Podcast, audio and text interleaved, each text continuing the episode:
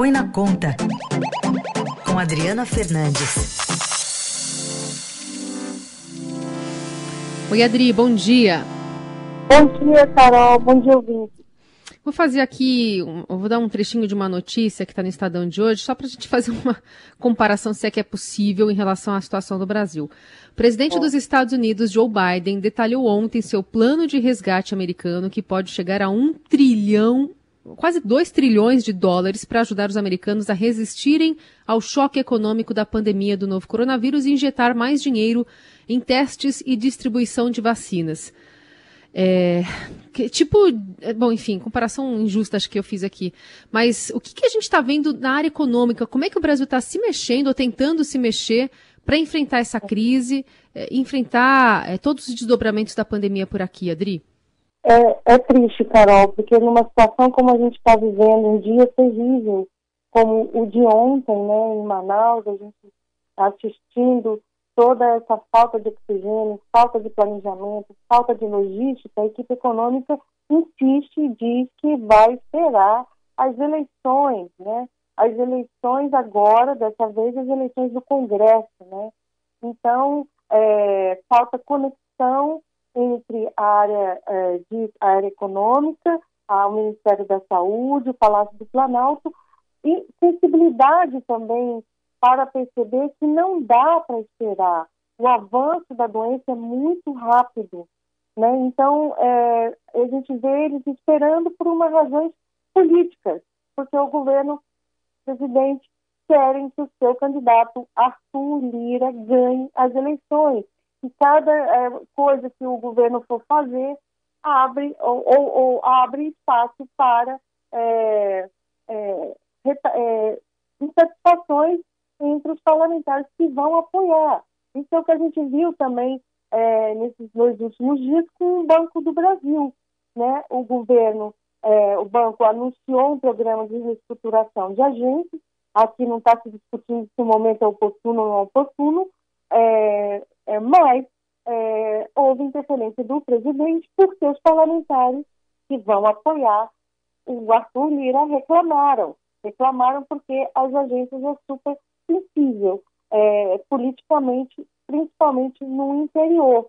Né? Então, está é, tudo misturado e a gente está aí discutindo a agência do banco, a demissão, programa de demissão, quando a, a, avança a Covid e a, e a economia, o Ministério da Economia, dizendo que vai esperar 2000, vai esperar o fim das eleições, Carol.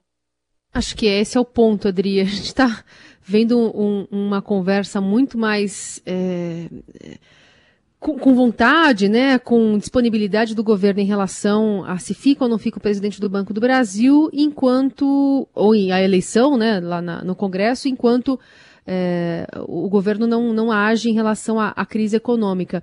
Mas se nos bastidores a equipe econômica está trabalhando para apresentar que seja assim depois da, da, da, eleição ali para apresentar alguma coisa para responder essa, essa pandemia?